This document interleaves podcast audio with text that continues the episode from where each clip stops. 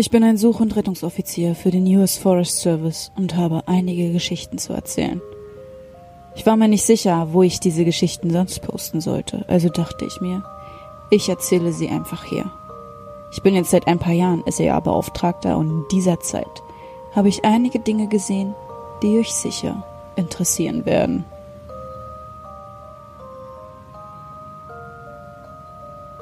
Nun, wieder einmal habt ihr mich mit eurer überwältigenden Anzahl von Antworten auf meine Geschichte umgehauen. Es ist unmöglich, auf jeden von euch einzeln einzugehen, also werde ich einfach noch einmal einige allgemeine Dinge ansprechen und dann zu den Geschichten übergehen. Ich werde so viele schreiben, wie mir einfallen. Zusätzlich zu den Geschichten meines Freundes. Und ich werde wahrscheinlich erst wieder ein Update machen, wenn ich die Gelegenheit habe, einige Fragen zu beantworten, die ich selber an meine Vorgesetzten habe. Nun gut, ich habe festgestellt, dass sie alle die gleichen Fragen haben. Ich fühle mich nicht wohl dabei, darüber zu sprechen, wo genau ich arbeite. Leider. In Wirklichkeit könnten einige der Dinge, die ich hier erwähnt habe, mir eine Menge Ärger einbringen oder meinen Job kosten. Also ist es am besten, wenn ich nicht zu viel erzähle. Ich werde sagen, dass ich mich in den Vereinigten Staaten befinde, und zwar in einem Gebiet, das aus viel Wildnis besteht. Es handelt sich um hunderte von Kilometern dichten Waldes mit einer Bergkette und einigen Seen. Das Interesse an der Treppe ist nach wie vor groß. Und zum Glück, für euch hat mein Freund eine Geschichte, die euch sicher alle sehr interessieren wird. Darauf werde ich am Ende dieses Updates näher eingehen. Was die Frage anbelangt, ob ich jemals daran gedacht habe, meine Vorgesetzten danach zu fragen. So habe ich das getan, aber wie gesagt, ich möchte meinen Job nicht riskieren. Einer meiner früheren Vorgesetzten arbeitet jedoch nicht mehr als SER-Beamter und es ist möglich, dass er bereit ist, mit mir darüber zu sprechen. Ich werde im Laufe der Woche mit ihm sprechen und euch alle wissen lassen, was dabei herauskam. Nun gut, kommen wir zu den Geschichten. Die erste ereignete sich bei einem Fall, zu dem ich gleich nach meiner Ausbildung ausdrückte, als alles noch ziemlich neu für mich war. Bevor ich diesen Job antrat, war ich Freiwilliger, also hatte ich eine Vorstellung davon, was mich erwartete. Aber bei diesen Einsätzen geht es hauptsächlich darum, vermisste Personen zu finden, nachdem Tierärzte Spuren von ihnen gefunden haben. Als SEA-Beamter rückt man zu allen möglichen Fällen aus, von Tierbissen bis hin zu Herzinfarkten. Dieser Fall wurde früh morgens gemeldet von einem jungen Paar, das auf einem der Wanderwege am See unterwegs war. Der Ehemann war völlig hysterisch und wir konnten nicht wirklich herausfinden, was los war. Wir konnten die Frau im Hintergrund schreien hören und er flehte uns an, sofort hinaufzukommen. Als wir dort ankommen, sehen wir, wie er seine Frau im Arm hält und sie hat etwas in ihrem Armen. Sie schreit diese schrecklichen, fast tierischen Schreie und er schluchzt. Er sieht uns und schreit uns an, dass wir ihnen helfen sollen, dass wir bitte einen Krankenwagen herbeischaffen. Natürlich können wir nicht einfach einen Krankenwagen den Fußweg hochfahren. Also fragen wir ihn, ob seine Frau Hilfe braucht oder ob sie alleine gehen kann. Er ist immer noch hysterisch, aber es gelingt ihm, uns zu sagen, dass es nicht seine Frau ist, die Hilfe braucht. Ich gehe hinüber, während einer der Tierärzte versucht, ihn zu beruhigen und frage die Frau, was los ist. Sie schaukelt und hält etwas fest und schreit immer wieder. Ich hocke mich hin und sehe, dass das, was sie in den Händen hält, sie mit Blut bedeckt. In diesem Moment bemerke ich die Schlinge an ihrer Vorderseite und mein Herz sinkt. Ich bitte sie, mir zu sagen, was los ist, und öffne vorsichtig ihre Arme, damit ich sehen kann, was sie in der Hand hält. Es ist ihr Baby, offensichtlich tot. Sein Kopf ist auf einer Seite eingedrückt und er ist mit Kratzern übersät. Ich habe schon öfters Leichen gesehen, aber irgendetwas an dieser ganzen Situation trifft mich hart. Ich brauche einen Moment, um mich zu beruhigen. Dann stehe ich auf und gehe zu einem der anderen Tierärzte, der in der Nähe steht. Ich sage ihm, dass es sich um ein totes Kind handelt, und er klopft mir auf die Schulter und sagt mir, dass er sich darum kümmern wird. Es hat über eine Stunde gedauert, bis wir die Frau dazu gebracht haben, uns ihr Kind zu zeigen. Jedes Mal, wenn wir versuchten, ihn ihr wegzunehmen, flippte sie aus und sagte uns, dass wir ihn nicht haben könnten und dass es ihm gut ginge, wenn wir sie nur in Ruhe lassen und sie ihm helfen lassen würden. Aber schließlich gelingt es einem der Ärzte, sie zu beruhigen, und sie gibt uns die Leiche. Wir brachten ihn zurück in den medizinischen Bereich, aber als die Sanitäter kamen, sagten sie uns, dass es keine Hoffnung gab, den Jungen zu retten. Er war auf der Stelle an den Kopfverletzungen gestorben. Ich war gut mit einer der Krankenschwestern befreundet, die die beiden im Krankenhaus abholte, und sie erzählte mir später, was passiert war. Es stellte sich heraus, dass das Paar mit dem Baby im Tragetuch spazieren ging und anhielt, weil das Kind sich aufgeregt hatte. Der Vater nimmt das Kind auf den Arm und blickt auf diese kleine Schlucht am Wegesrand. Die Mutter kommt, um sich neben ihn zu stellen, aber sie tritt auf ein loses Stück Erde und stolpert. Sie stolpert in den Vater, der das Kind fallen lässt, das daraufhin etwa drei Meter tief in diese kleine Schlucht auf die Felsen am Boden fällt. Der Vater kletterte hinunter, um das Kind zu bergen, aber es war direkt auf den Kopf gefallen und war bereits tot, als er ankam. Das Baby war erst etwa 15 Monate alt. Es war ein total verrückter Unfall, eine Reihe von Ereignissen, die sich zum schlimmstmöglichen Ereignis zusammenfügten. Ich weiß ehrlich gesagt nicht, wie ich diese Geschichte vergessen konnte, aber es ist mit Abstand das Unheimlichste, was mir je passiert ist. Vielleicht habe ich so lange versucht, sie zu vergessen, dass sie mir einfach nicht in den Sinn gekommen ist. Als jemand, der buchstäblich seine ganze Zeit in den Wäldern verbringt, will man sich niemals Angst machen lassen, wenn man allein ist oder sich mitten im Nirgendwo befindet. Deshalb neigt man bei solchen Erlebnissen dazu, sie einfach zu vergessen und weiterzumachen. Das ist bis heute das Einzige, was mich dazu gebracht hat, ernsthaft darüber nachzudenken, ob dieser Beruf der richtige für mich ist. Ich spreche nicht gerne darüber, aber ich werde mein Bestes tun, um mich an alles zu erinnern, wenn ich mich recht erinnere, geschah dies am Ende des Frühjahrs. Es war ein typischer Anruf wegen eines vermissten Kindes. Ein vierjähriges Mädchen hatte sich vom Campingplatz ihrer Familie entfernt und war seit etwa zwei Stunden verschwunden. Die Eltern waren völlig verzweifelt und sagten uns das, was die meisten Eltern tun. Mein Kind würde niemals weglaufen. Sie ist so gut darin, in der Nähe zu bleiben. Sie hat so etwas noch nie getan. Wir versicherten den Eltern, dass wir alles tun würden, um sie zu finden, und wir verteilten uns in einer Standardsuchformation. Ich war mit einem meiner guten Kumpel zusammen, und wir unterhielten uns ganz beiläufig, während wir wanderten. Ich weiß, es klingt gefühllos, aber wenn man das lange genug gemacht hat, wird man desensibilisiert. Es wird zur Norm, und ich glaube, man muss bis zu einem gewissen Grad lernen, sich selbst zu desensibilisieren, um diesen Job zu machen. Wir suchen gut zwei Stunden lang, weit über den Ort hinaus, an dem wir sie vermuten, und wir kommen aus einem kleinen Tal heraus, als uns beide etwas zum Stehenbleiben bringt.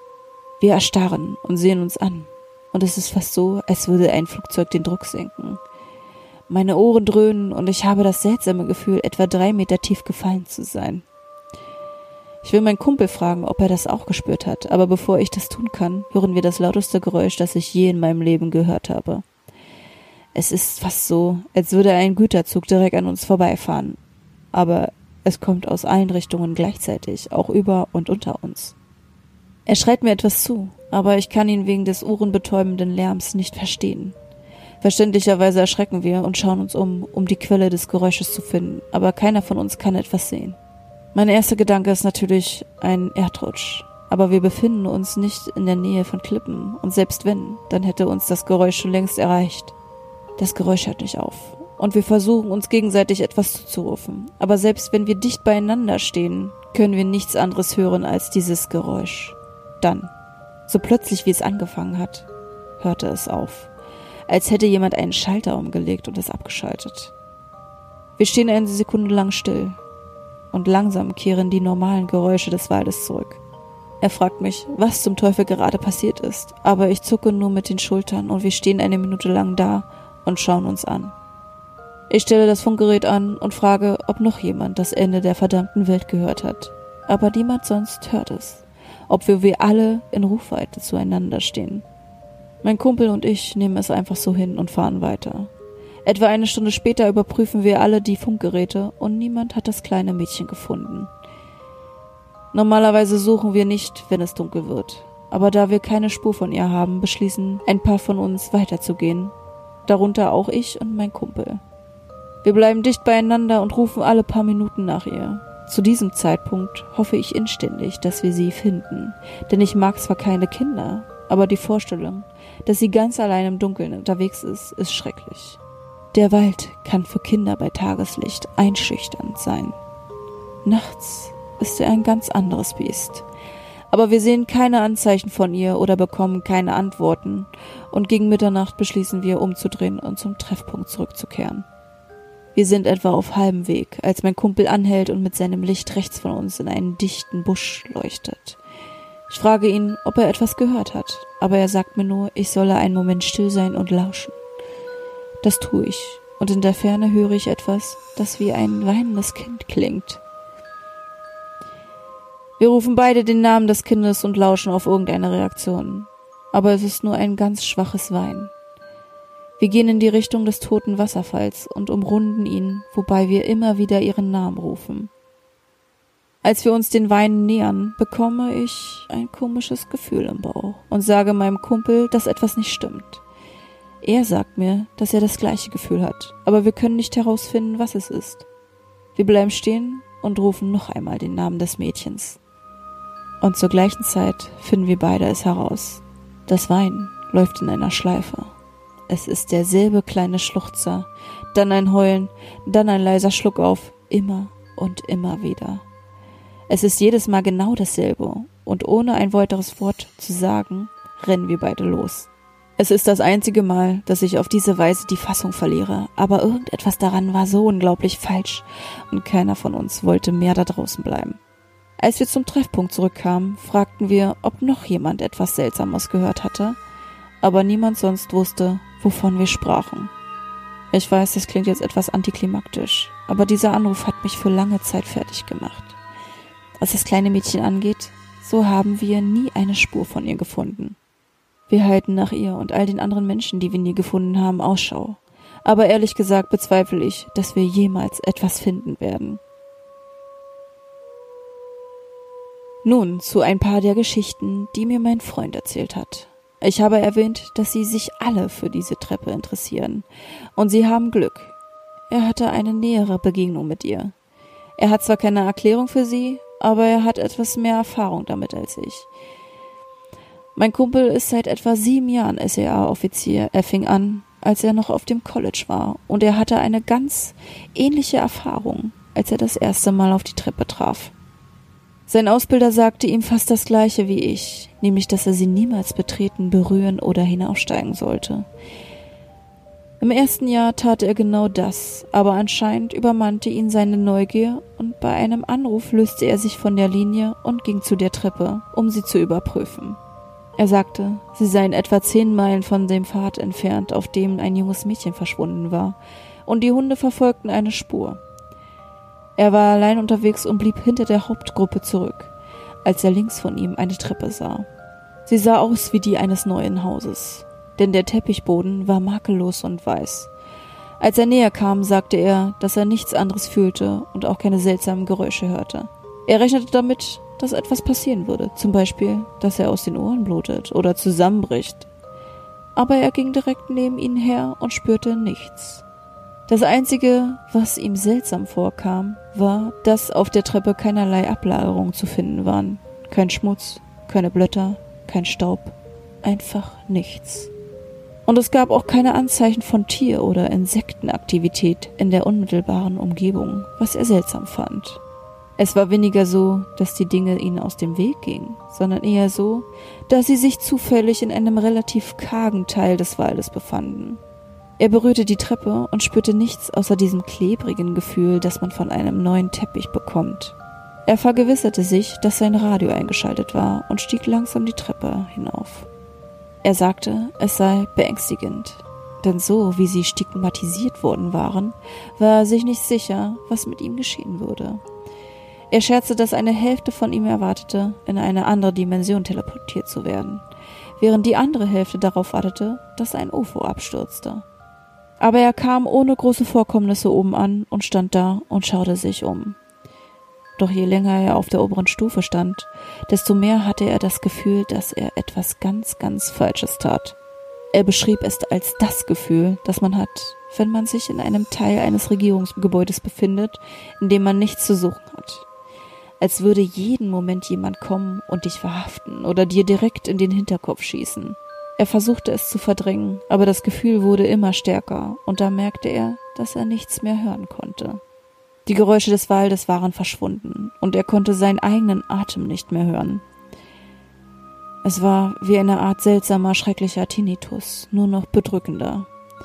Er kletterte wieder hinunter und nahm die Suche wieder auf, ohne zu erwähnen, was er getan hatte. Aber, so sagte er, das Unheimlichste kam danach. Sein Trainer wartete nach dem Ende der Suche im Willkommenszentrum und drängte meinen Kumpel in die Ecke, bevor er gehen konnte. Sein Ausbilder habe einen sehr wütenden Blick gehabt und ihn gefragt, was los sei. Du bist auf sie zugegangen, nicht wahr? Mein Kumpel sagte, dass es nicht als Frage formuliert war. Er fragte, woher sein Trainer das wisse, und der Trainer schüttelte nur den Kopf. Weil wir sie nicht gefunden haben. Die Hunde haben ihre Fährte verloren. Mein Kumpel fragte, was das mit irgendwas zu tun habe. Der Ausbilder fragte, wie lange er auf der Treppe gewesen sei, und mein Kumpel sagte nur nicht länger als eine Minute. Der Ausbilder warf ihm diesen wirklich schrecklichen, fast totenbleichen Blick zu und sagte ihm, dass er gefeuert würde, wenn er jemals wieder eine Treppe hinaufgehen würde. Der Ausbilder ging weg und ich schätze, dass er seitdem keine der Fragen beantwortet hat, die mein Kumpel ihm dazu gestellt hat. Mein Kumpel hatte mit vielen Fällen von vermissten Personen zu tun, von denen nie eine Spur gefunden wurde. Ich erwähnte Davids po David Polites und mein Kumpel sagte, er könnte bestätigen, dass diese Geschichten größtenteils zutreffen. Eine Geschichte, die er mir erzählte, stach besonders hervor. Es ging um einen fünfjährigen Jungen mit einer schweren geistigen Behinderung. Der kleine Junge verschwand im Spätherbst von einem Picknickplatz.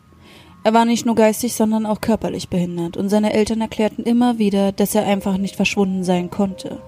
Das war einfach unmöglich. Jemand musste ihn entführt haben. Mein Kumpel erzählte, dass sie wochenlang nach dem Jungen gesucht hatten, und zwar meilenweit außerhalb des zulässigen Bereichs, aber es war, als wäre er nie da gewesen. Die Hunde konnten nirgendwo seine Fährte aufnehmen, nicht einmal auf dem Picknickplatz, von dem er offenbar verschwunden war. Der Verdacht fiel auf die Eltern, aber es war ziemlich klar, dass sie am Boden zerstört waren und ihrem Kind nichts Schlimmes angetan hatten. Die Suche wurde etwa einen Monat später abgeschlossen und mein Kumpel sagte, dass die Sache im Winter so gut wie vergessen war. Er befand sich auf einem Trainingsplatz im Schnee, auf einem der höheren Gipfel, als er etwas im Schnee entdeckte. Er habe es zuerst vom Weiten gesehen, und als er näher kam, erkannte er, dass es ein Hemd war, das gefroren war und zum Teil aus dem Pulverschnee ragte. Er erkannte, dass es dem Kind gehörte, weil es ein unverwechselbares Muster hatte. Etwa 20 Meter weiter fand er die Leiche des Kindes, die teilweise im Schnee begraben lag. Mein Kumpel sagte, dass der Junge auf keinen Fall länger als ein paar Tage tot war, obwohl er schon seit fast drei Monaten vermisst wurde. Der Junge hatte sich um etwas gerollt, und als mein Freund den Schnee abstreifte, um zu sehen, was es war, sagte er, er könne kaum glauben, was er sah. Es war ein großer Eisbrocken, der so grob geschnitzt worden war, dass er wie ein Mensch aussah.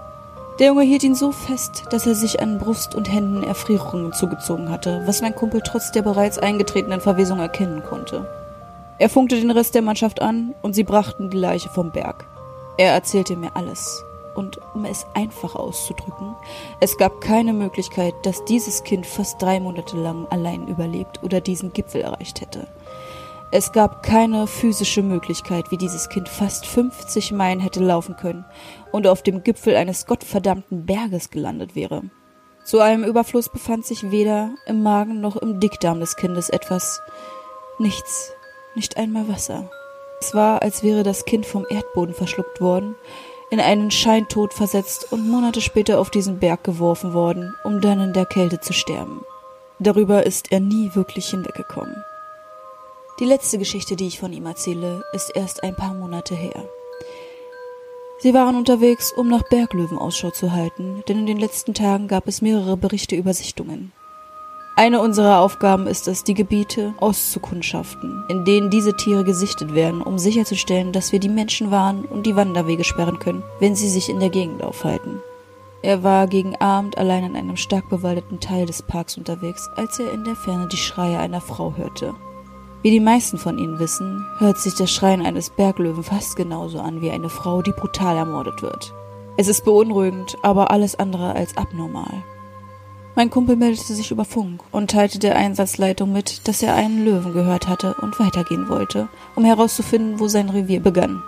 Er hörte den Berglöwen noch ein paar Mal brüllen, immer von der gleichen Stelle aus, und bestimmte das ungefähre Gebiet des Berglöwen.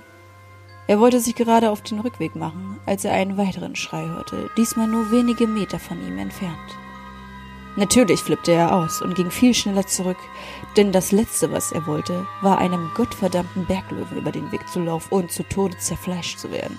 Als er wieder auf den Pfad zurückkehrte, folgte ihm das Geschrei und er begann zu joggen. Als er etwa einen Kilometer von der Einsatzzentrale entfernt war, hörte das Geschrei auf und er drehte sich um, um zu sehen, ob der Löwe ihn verfolgte. Zu diesem Zeitpunkt war es schon fast Nacht, aber er sagte, dass er in der Ferne kurz bevor der Weg um eine Ecke bog, etwas sehen konnte, das wie eine männliche Gestalt aussah. Er rief ihm zu, dass die Wege gesperrt seien und dass er zum Welcome Center zurückkommen müsse. Die Gestalt stand einfach nur da und mein Kumpel begann hinüberzugehen. Als er etwa zehn Meter entfernt war, machte die Gestalt, wie er beschrieb, einen unfassbar langen Schritt auf ihn zu und stieß denselben Schrei aus, den mein Kumpel gehört hatte. Mein Kumpel sagte nicht einmal etwas. Er drehte sich einfach um und sprintete zurück zur Einsatzzentrale, ohne sich umzusehen. Als er zurückkam, hatte sich das Geschrei wieder in den Wald verlagert. Er sagte nur, dass ein Berglöwe in der Gegend sei und dass sie die Wege sperren müssten, bis das Tier gefunden und weggebracht sei. Ich beende diesen Eintrag hier, da er wieder einmal zu einer riesigen Textwand geworden ist. Ich werde morgen früh zu einer jährlichen Fortbildungsmaßnahme aufbrechen, bin also bis Anfang nächster Woche weg.